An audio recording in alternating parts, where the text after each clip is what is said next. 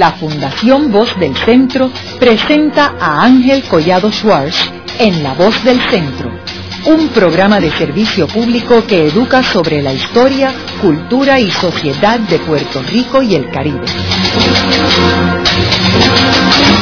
Saludos a todos. El programa de hoy está titulado Mi Maestro, un premio Nobel Juan Ramón Jiménez. Y hoy tenemos como nuestro invitado al doctor Ramón Felipe Medina López, quien fue director del Departamento de Estudios Hispánicos de la Universidad de Puerto Rico del recinto de Río Piedras y quien fue alumno de Juan Ramón Jiménez en el 1953. Eh, posteriormente, Ramón Felipe fue una especie de ayudante, amigo de Juan Ramón Jiménez y tuvo la oportunidad de establecer una relación personal con él. Y en el programa de hoy va a compartir con nosotros esas anécdotas y esas historias de su relación con este premio Nobel. Como hemos mencionado en programas anteriores, Juan Ramón Jiménez fue profesor de la Universidad de Puerto Rico y en el 1956 fue eh, otorgado a él el premio Nobel de literatura y cumplimos en este año los 50 años de la otorgación de ese premio Nobel. Eh, Juan Ramón Jiménez eh, fue autor de varias obras importantes, eh, la más conocida probablemente es Platero y yo,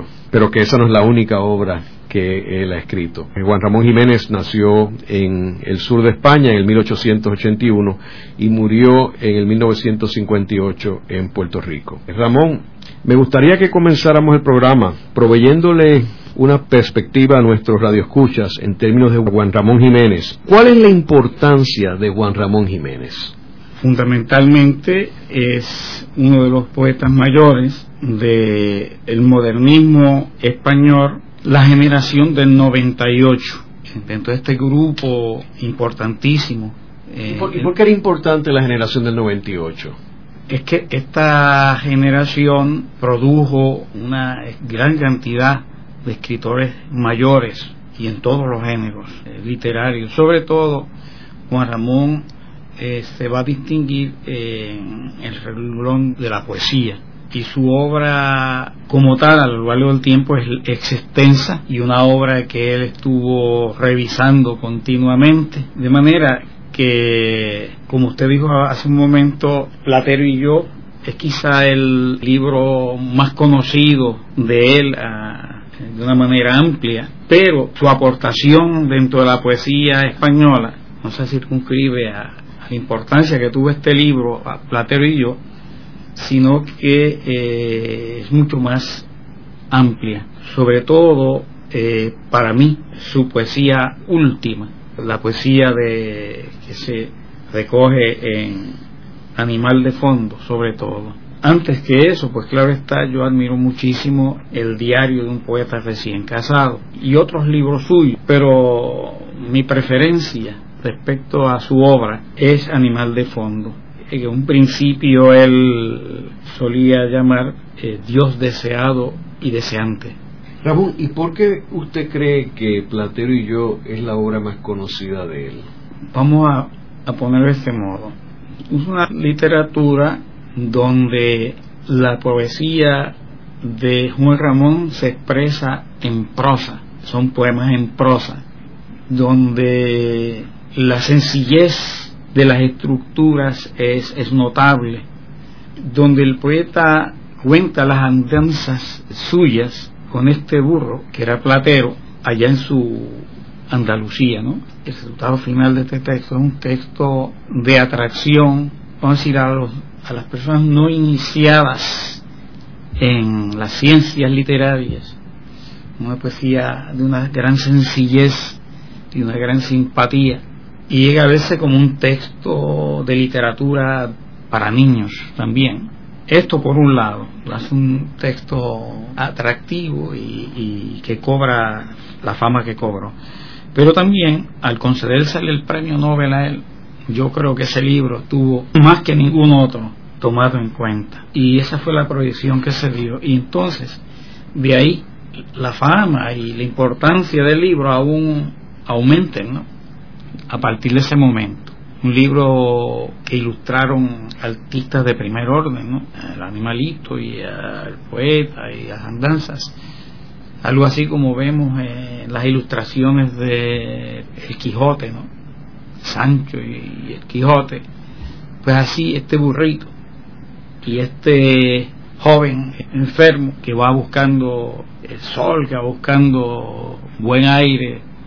Ramón, ¿y usted recuerda eh, algún comentario que haya hecho Juan Ramón Jiménez sobre Platero y yo? ¿Cómo él se expresaba sobre esta obra? Mm, así expresamente no, no, no, pero sí recuerdo, eh, recuerdo una obra hacia la cual él ha debido tener un gran efecto porque le voy a contestar por qué yo creo esto. En los años 50, si no me equivoco, en el 54, la editorial Aguilar hizo una edición de bolsillo pequeñita, en papel de cebolla, con ilustraciones primorosas. Y entonces él solía obsequiar este libro a, a los niños. Recuerdo en la escuela de la universidad. Pero más específicamente, esto me consta, porque un día se apareció en la casa de mis padres, doña Zenobia lo llevaba, y él obsequió este libro y le, y le encomendó incluso que aprendiera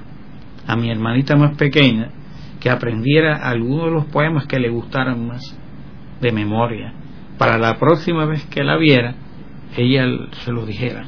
Es decir, que sí había una simpatía de parte de él hacia su libro y que se revela de este modo. Yo entiendo que él había venido a Puerto Rico en otro viaje antes de tomar residencia aquí en Puerto Rico. Él se incorpora a la Universidad de Puerto Rico, creo que es en el 1950, ¿verdad? Sí. Usted se matricula con él en el 53, ahí que lo conoce. Bueno, oiga esto.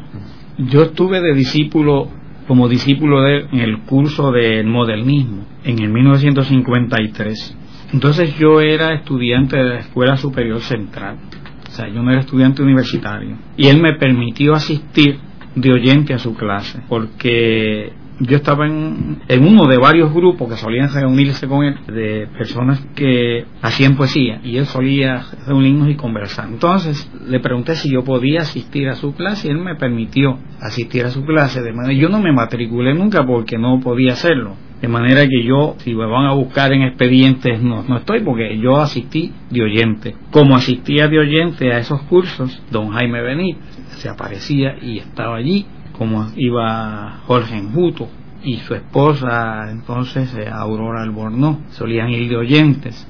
Y entonces una que nunca faltaba que era quien lo llevaba a, la universidad en su automóvil su esposa que tomaba más notas que nadie. Sí, en primera fila y tomaba nota de todo lo que él decía. ¿y cuántas clases él daba en, en la universidad? no creo que fueran muchas.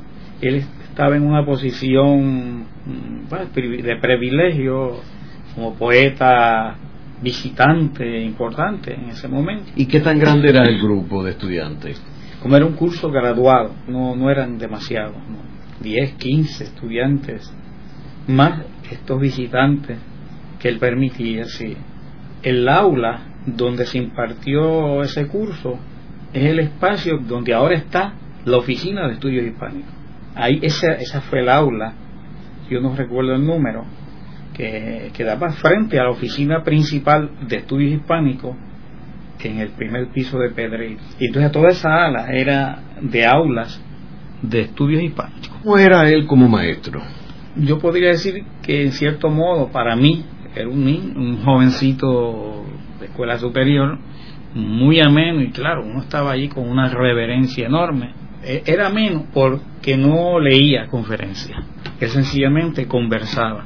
Y entonces sus comentarios de texto en la clase como tal estaban siempre acompañadas de, de una riqueza de, de anécdotas, de cosas vividas respecto a, a lo que estaba hablando. ¿Y había participación de los estudiantes? Sí, la había, pero sobre todo eh, de, los mayores que estaban de visita, don Jaime, Aurora, Jorge, preguntaban y algunos de los estudiantes mayores, porque como le digo, era un curso eh, graduado. Yo estaba allí eh, eh, presentado. ¿Ese curso duró un año o un semestre? Un semestre, un semestre que yo recuerde. ¿Y después se matriculó en otros cursos con él o ese fue el único? No, no, no, no, no, porque no podía hacerlo al año siguiente, en el 54, fue que yo entré a la universidad. Y, ya era otra cosa, porque no estaba de prepa, en el básico, siempre en contacto con él, pero ni se me ocurría, porque es que para mí el ir a este curso graduado era algo que iba hermanado a las reuniones con los jóvenes poetas que nos reuníamos con él y que le llevábamos las cosas que hacíamos, que las comentaba, las corregía, las publicaba luego en el periódico Universidad, en una página que era dedicada a los estudiantes. No estuve de alumno suyo de manera oficial. ¿Y cómo era el trato de él con los estudiantes? Y más usted siendo un estudiante tan joven. Yo diría cordial, él nunca trataba de tú a nadie, sobre todo a los alumnos, eh, usted, y, pero sí muy atento a la pregunta y, tratando de complacer eh, pues lo que buscaba el alumno en la pregunta. Ese, es mi recuerdo. ¿Era una persona arrogante o soberbia? No, no, no. Que yo recuerde en el salón de clase, no. no.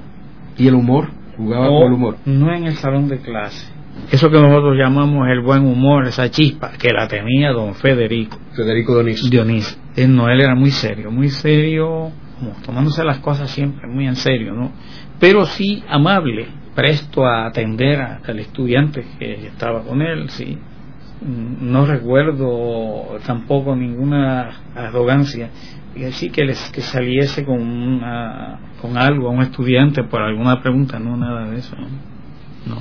Una cosa sí recuerdo, y es que él padecía de una cosa que se llama hipersensibilidad. El sentido olfativo de él era eh, algo fuera de, serie. Usted entraba con una billetera una galtera nueva y era de cuero, él lo sabía. Y decía, aquí hay alguien que tiene fuera de eso no no no recuerdo así no y arrogancia no. Y en términos de la relación con los otros profesores él tenía buena relación con los otros profesores. Una pregunta difícil yo recordarla porque yo era claro. un, estudiante de escuela superior pero sí yo estuve en la oficina de él la oficina de él estaba y de doña Zenobia estaba en lo que hoy es el seminario de estudios hispánicos la parte central donde hay ahora varias oficinas al frente está la secretaria y hacia allá está lo que es eh, la biblioteca ¿no? y la sala de lecturas y todo esto, pues ahí en esa parte central eh, eh, tenía, solía él tener su, oficina.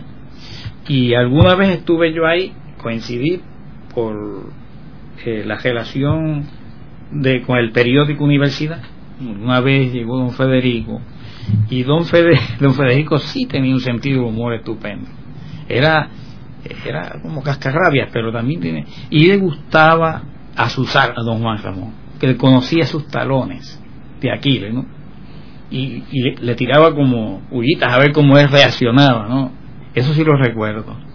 Eso lo recuerdo con, mucha simpatía porque don Ramón como que, como que lo, lo, lo toreaba, no lo seguía, ¿no? Pero él, a lo mejor porque yo estaba allí, no sé por qué, pero nunca, no. Entonces le decía a usted, o sea, el trato con don Federico era de usted.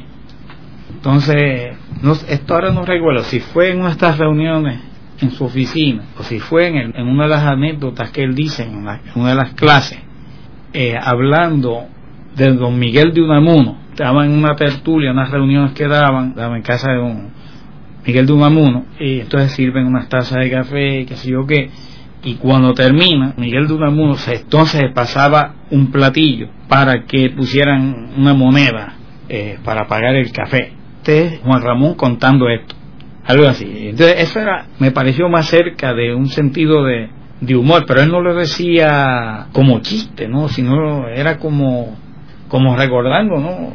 Eso. Luego de una breve pausa, regresamos con Ángel Collado Schwartz en La Voz del Centro.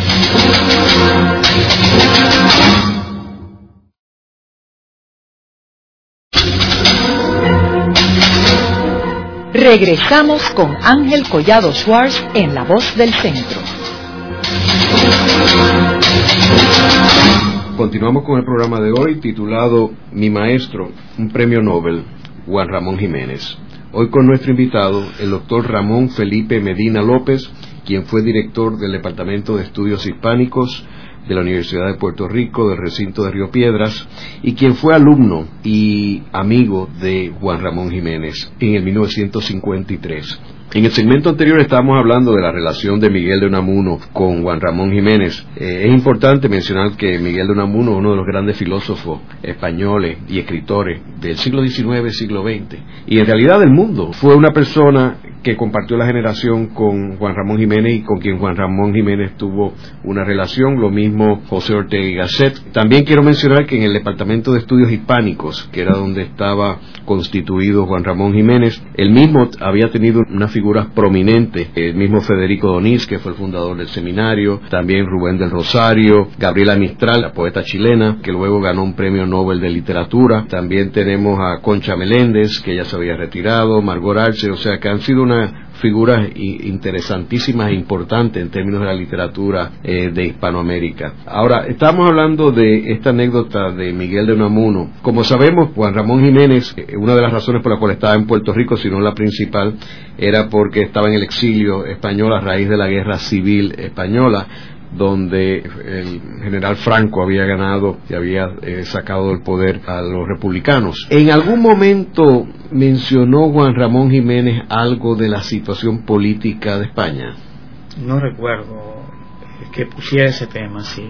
Ahora, él tiene que haber tenido una opinión muy firme. Oh, no, no, definitivo, definitivo. Sí. Usted me preguntó si había hecho observaciones de política, sí. algo así.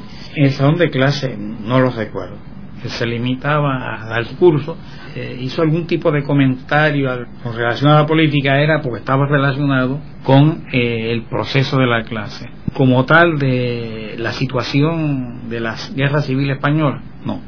Ahora sí recuerdo una conversación de una de las veces que don Juan Ramón estuvo en la casa de mis padres hablando. Y ahí sí fue por la primera vez que yo lo escuché así hablar más abiertamente de ese tema político. ¿Y, qué decía él? No, y doña, doña Zenobia, pero no era sobre España. Y esto es lo curioso. Porque doña Zenobia estaba pendiente de, de, esto. para y, si él se, se le pasaba la mano o algo, entonces yo recuerdo y decía, Juan Ramón, Juan Ramón, como quien dice, despacio. Y yo recuerdo que le comentaba a mi papá, y estaba mi mamá también, sobre unas invitaciones persistentes que había tenido de la fortaleza entonces, para estar en la fortaleza él. Y entonces él, con mucha firmeza, de que él nunca había aceptado ninguna de esas invitaciones, que, él no iba a hacer lo que había hecho Pablo, Pablo Casals. Claro, en, mis papás, que eran anexionistas, estaban disfrutando aquello muchísimo, porque él no estaba aceptando ir a estar con la figura apabullante de ese momento que era Luis Muñoz Marín. ¿Y no conoció a Muñoz Marín? Sí, tiene que haberlo conocido, definitivo, pero la cosa es que él, con orgullo, ¿no? Como él no, no iba a prestarse a eso. Y entonces, pues, es lo único que yo puedo recordar así que en ese sentido, ¿no? Eh, doña Senadora llamándole la atención. Juan Ramón, Juan Ramón. ¿Y quiénes eran sus amigos aquí en Puerto Rico durante el tiempo que estuvieron viviendo? El término amigo es, eh, es difícil, ¿no? Pero que ellos compartían socialmente. Sí, yo diría que una figura bien importante en ese sentido es don Jaime Benítez. Sí, eh, don Jaime Benítez. También personas como don Luis Hernández Aquino, luego fue profesor también en la universidad, poeta y periodista importante. Yo recuerdo también una joven bailarina ella de apellido Vicente, quien él se expresaba eh, con, mucha admiración y respeto, ¿no? Una joven que hizo dos carreras de bailarina clásica y, o de ballet español, algo así, y luego fue profesora de eso. Y él estimuló mucho hay otras personas, sí. Eh, pero ¿Y dónde residía? En Floral Park, sí, en Floral Park, en Atorrey. Él estaba, vivía allí. Sí, yo estuve alguna otra vez también por motivo de, el trabajo en las páginas del periódico Universidad y algunas invitaciones de, de ellos, ¿verdad? ¿Él era el editor de esa revista? Él era el que estaba encargado de las páginas centrales, que eran las literarias porque era un periódico de la universidad, estudiantil y, administrativo, ¿no? Y entonces a él le encomendaron esas páginas centrales. Entonces la función mía en ese sentido fue diseñar con él, era el que lo diseñaba, pues yo estaba aprendiendo, el, el emplanaje, la disposición de esas páginas, y luego eh, tenía también la encomienda de buscar las, las galeras, las páginas para corregir las galeras, pero él era el que escogía, el que determinaba cómo iba todo. ¿no? Y entonces había una sección que era literatura española, había una sección latinoamericana en esas páginas, estaba una que era general y estaba entonces eh, la que estaba dedicada a los estudiantes que publican los universitarios, algo así, no recuerdo. Y entonces, en eso era que fundamentalmente yo ayudaba. Ese periódico se publicaba en los talleres gráficos de lo que fue la correspondencia, que estaba cerca de la catedral, por ahí al lado, y que la dirigía eh, Luisito Muñoz Lee.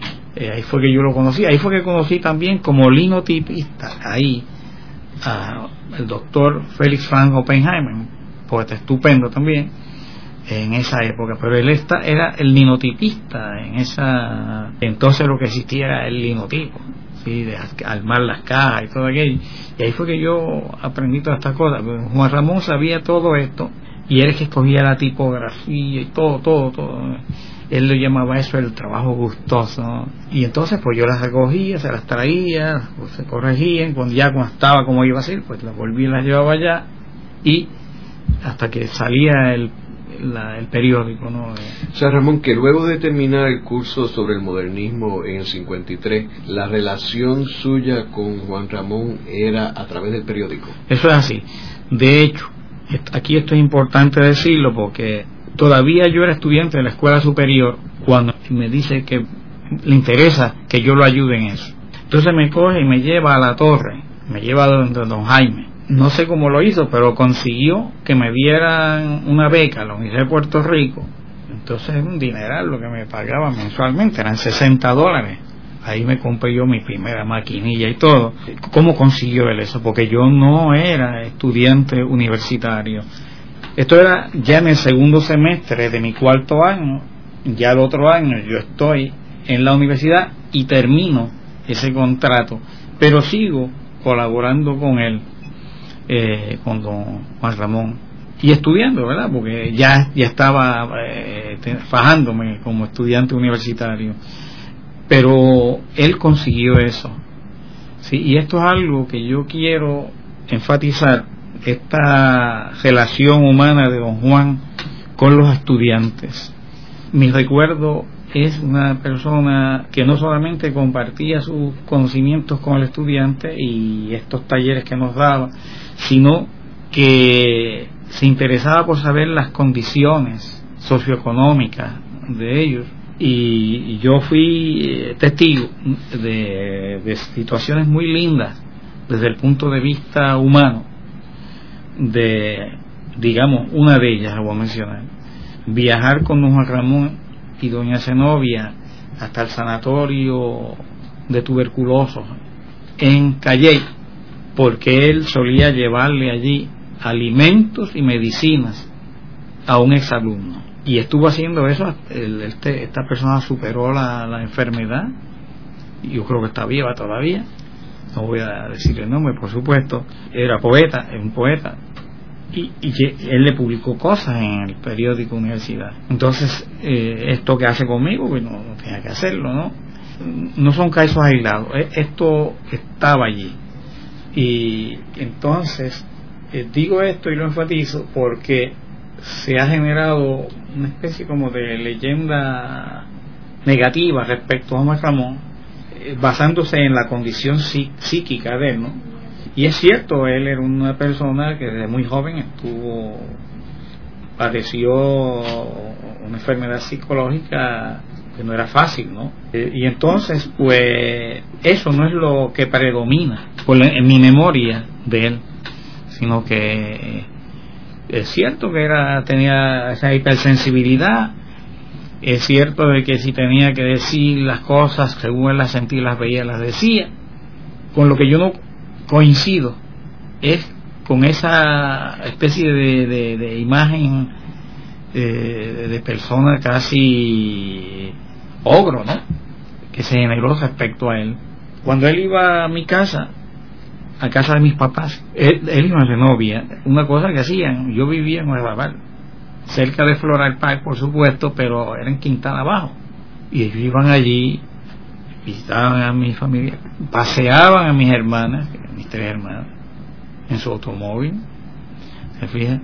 Esos obsequios no tenía por qué hacerlo.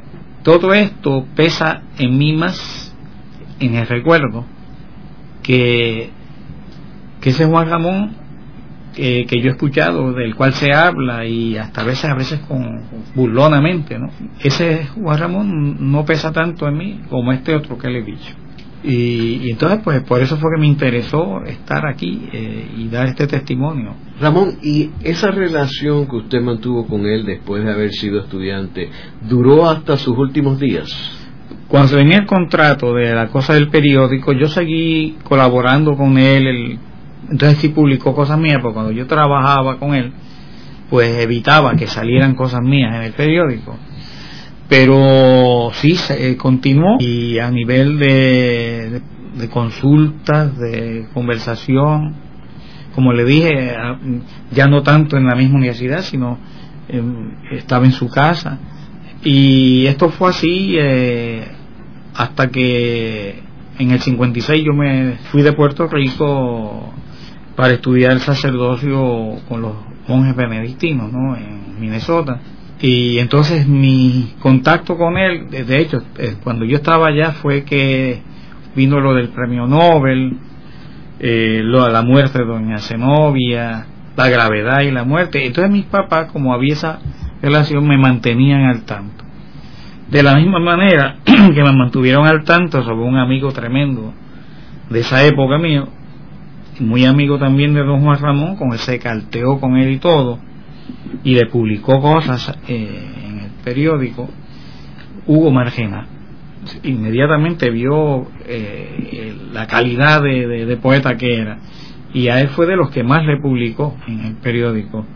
Y ellos, mis papás, cuando Hugo cayó grave, ellos fueron también los que me dijeron, eso fue rápido, ¿no? Hugo, la meningitis tuberculosa lo liquidó en, en meses. Yo me fui en septiembre para, de 56 para Estados Unidos y en abril del 57 murió El 7 de abril del 57 murió Hugo. Pues fíjese que todo esto coincide con la época también de Juan Ramón. Entonces me contaban de visitas que hace allá a la casa, sí, pues mi novia seguía, cuando él tenía las crisis lo, lo paseaba, y entonces como usted dijo, y eso es cierto, con su payama, su bata, y en la bata siempre llevaba caramelos, como él decía o obsequios y a los niños. Todo eso ya era a través de cartas que yo lo sabía. Esta relación ya fue a través de mis padres, hasta que murió, que también yo estaba en Estados Unidos cuando él murió. Y todo esto pues a través de mis padres, ¿no? Y, ya de la noticia, pues ya él era premio Nobel y todas esas cosas. O sea que en los últimos años de él usted no tuvo contacto con él. No, no, e, esa etapa final, final, no el 17 de septiembre del 1956 salí eh, hacia Minnesota, donde estuve hasta el 62. No, no, no estuve acá, así que todo lo que supe fue a través de, de, mis padres, un poco a través de Hugo mientras nos carteamos, porque él murió muy rápido, murió a los 23 años. Haremos una breve pausa. Pero antes, los invitamos a adquirir el libro Voces de la Cultura, con 25 entrevistas transmitidas en La Voz del Centro. Procúrelo en su librería favorita o en nuestro portal.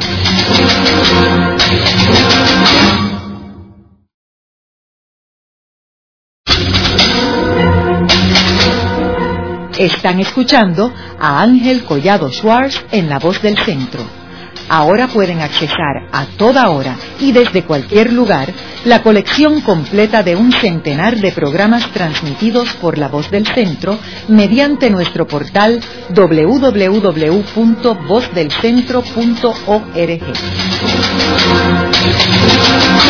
Continuamos con el programa de hoy titulado Mi Maestro, un premio Nobel, Juan Ramón Jiménez. Hoy con nuestro invitado, el doctor Ramón Felipe Medina López, quien fue director del Departamento de Estudios Hispánicos de la Universidad de Puerto Rico, del recinto de Río Piedras, y quien fue alumno y amigo de Juan Ramón Jiménez en el 1953. Ramón, en el segmento anterior estábamos hablando de cómo Juan Ramón Jiménez orientaba a la generación joven eh, y cómo servía, más que como maestro, como un mentor eh, usted menciona el caso del poeta Hugo Margenal, que es uno de los grandes talentos de Puerto Rico, que murió apenas con 23 años, y cómo Juan Ramón lo motivó eh, y le publicó algunos de sus escritos. También aquí usted me ha traído eh, unos libros, particularmente Animal de Fondo, el cual Juan Ramón Jiménez eh, se lo dedica a usted y lo, lo, distingue como su amigo. Y esto pues usted era un joven en aquel tiempo, ¿verdad? Ah, eh, y entonces otro libro que le regaló de sobre España, España mística, o sea que ahí vemos un alma bien generosa. y desprendido, ¿verdad? De parte de Juan Ramón Jiménez. no solo eso, sino que a pesar de que él era, él no era un católico ortodoxo, ¿no? No era católico, punto él tenía sus ideas religiosas. Sin embargo, respetaba. Y si veía una vocación, como parece que vio en mí en ese momento, en vez de disuadirme o acercarme a las cosas que él creía, que él era panteísta, ¿no? Pues no, eh, me regaló ese libro, España Mística, cuando yo cumplí 19 años, se apareció allá a casa de mi papá y me trajo ese regalo. Ese libro grande, entonces era un libro impresionante, ahora está viejito y feo es decir, era una manera de decirme, sigue adelante eh, en eso que estás haciendo. Y precisamente esto fue en el 54, en el 56 ya yo estaba estudiando para sacerdote en el monasterio de St. John's, en St. John's Abbey, en Minnesota. Son detalles que uno tiene que respetar muchísimo. También hablamos en el segmento anterior sobre Zenobia, que era su esposa que era una mujer muy interesante, que era eh, tenía sangre puertorriqueña también. Eh, Zenobia, como sabemos, pues era como el poder detrás del trono en términos de, de Juan Ramón Jiménez, porque era la persona que lo cuidaba y lo protegía.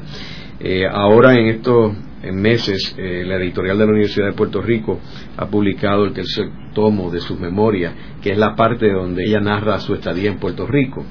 ¿Qué sucede con Juan Ramón cuando ella muere en el 56, o sea, dos años antes de él, y de hecho eh, eso causa de que él no vaya a recoger el premio Nobel a Suecia y va Jaime Benítez a recogerlo.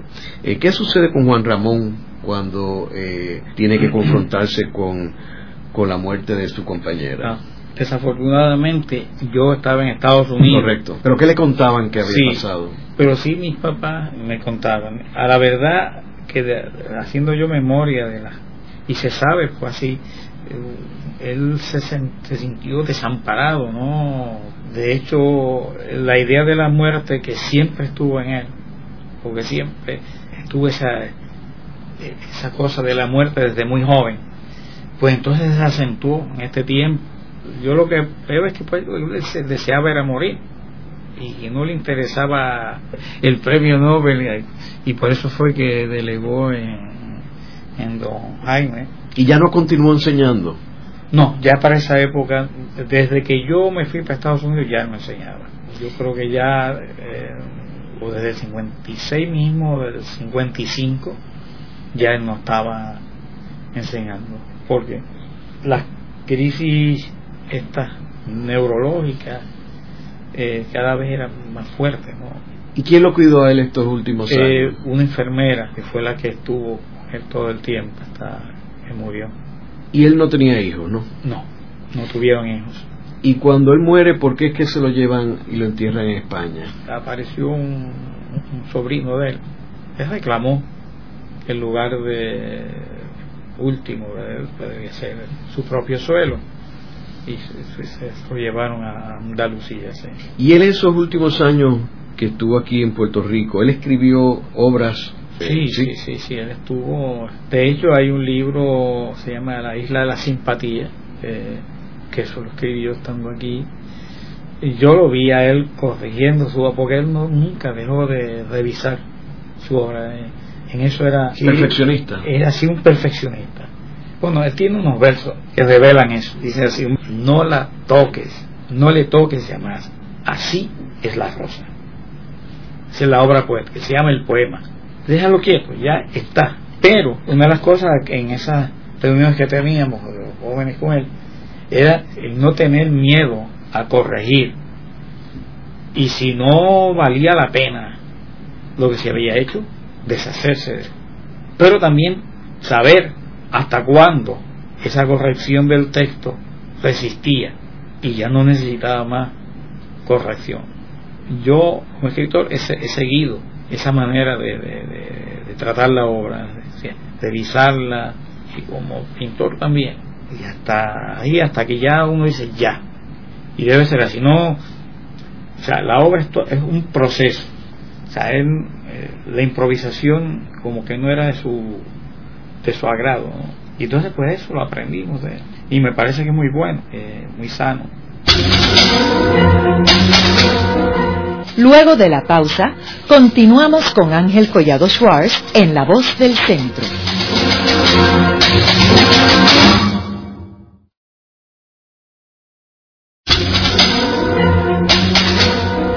Continuamos con la parte final de La Voz del Centro con Ángel Collado Schwartz.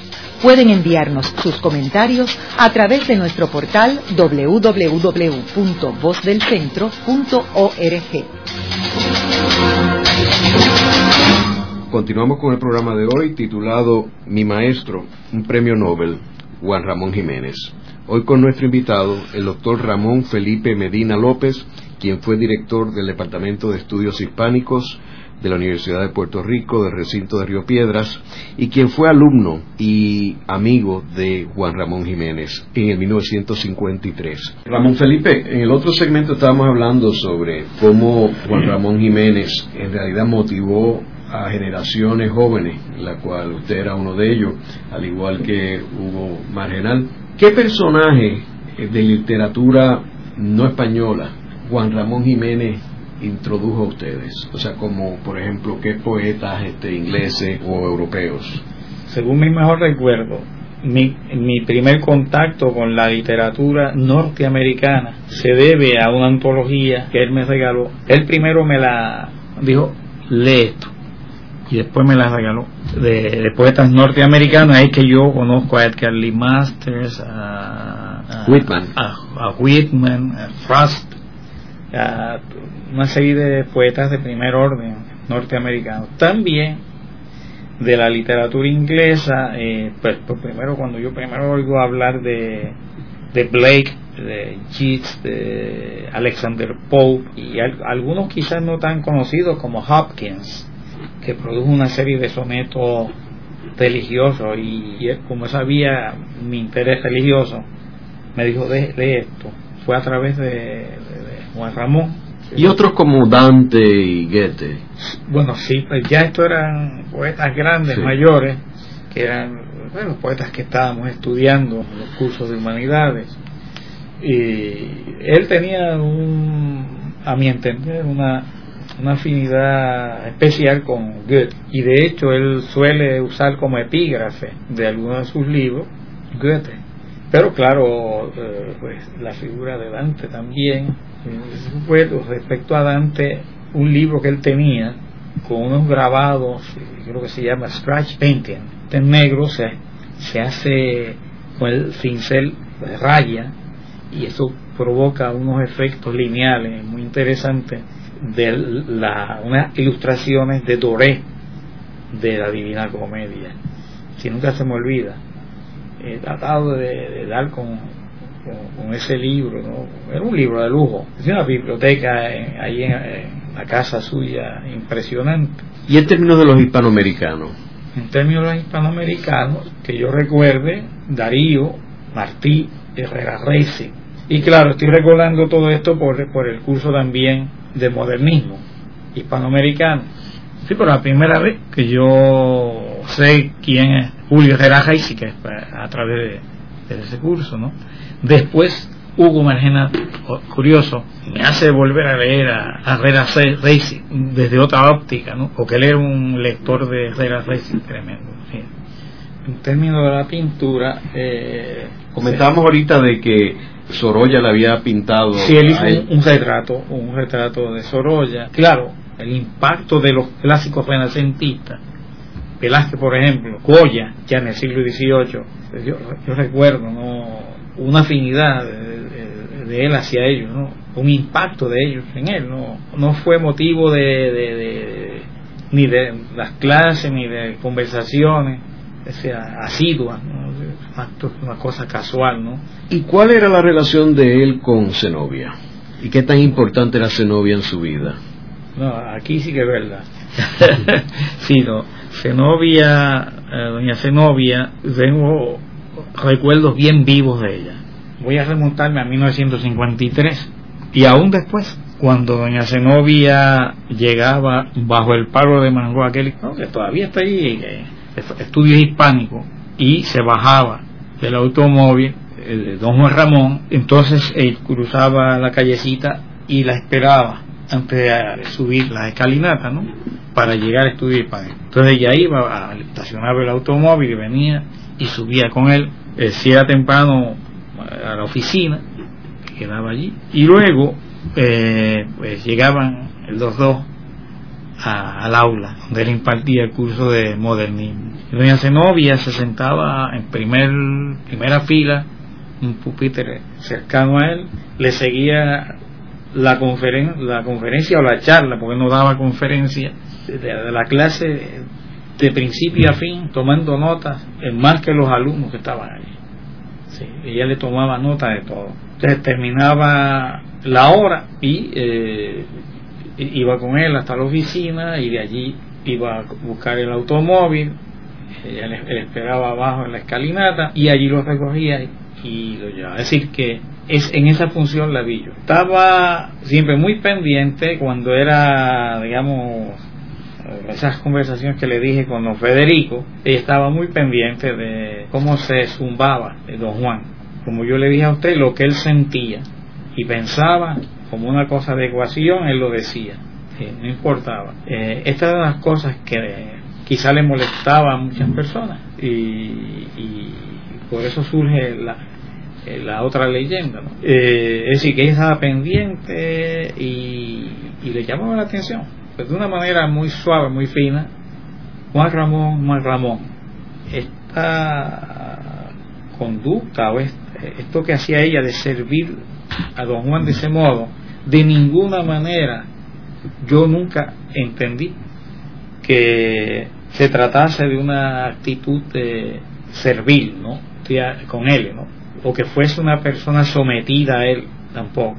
Todo lo contrario, cuando ella le decía Juan Ramón Ramón, había una energía ahí detrás de llamar la atención.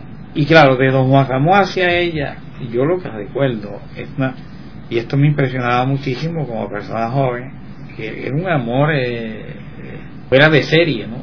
Ella era para él algo así como el todo, porque le servía, como le digo, para el chofer, para tomarle las notas y eso, pero él tenía la reverenciaba. por eso cuando usted me preguntó hace un momento cómo él se sintió, pues yo no podía contestarle porque yo no, no estuve en Puerto Rico en ese momento, no, es, eso no lo viví, pero yo me, imagino que tiene que haber sido una cosa sumamente impactante para, es decir, se quedó vacío. Bueno, y de hecho mis papás me decían que lo que quería, eso decía, lo que quería es morirse, morirse morirse. Y dejó de comer y que sé yo qué, hubo que atenderlo. Y él vive un tiempito más. Pero eso no fue como no vivir. Bueno, cuando él le da la noticia de, según me dicen los viejos, la noticia del premio Nobel, como que dijo, ¿para qué? Y entonces lo que le dije anteriormente de, Juan Ramón respecto a sus alumnos, de cómo le llevaba medicinas, alimentos, todo eso, eso no era él solo, porque quien fue guiando hasta Calle, y yo estaba allí, era doña Zenobia. O sea que era algo de los dos. En el programa de hoy hemos discutido la figura de Juan Ramón Jiménez visto desde una perspectiva de un estudiante. Hemos tenido con nosotros a Ramón Felipe Medina López, quien fue estudiante de Juan Ramón Jiménez y luego colaboró con él en el periódico eh, La Universidad y que como él ha señalado, eh, Juan Ramón Jiménez no solamente fue un gran poeta que le dio mucho prestigio a la Universidad de Puerto Rico, ya que ganó el premio Nobel en literatura estando como profesor en la Universidad de Puerto Rico, sino que era un ser humano comprometido con sus estudiantes y que los motivaba y servía más que maestro como un mentor como fue el caso del propio eh, Ramón Felipe, al igual que el de Hugo Margenal. Y Anailda Ganastegui también. Y Anailda Ganastegui. Eh, así que eh, muchas gracias, Ramón Felipe. Bien. Esta ha sido una producción como servicio público de la Fundación Voz del Centro. Los invitamos a sintonizarnos la próxima semana a la misma hora. Y recuerden que pueden adquirir el libro Voces de la Cultura en su librería favorita o en nuestro portal.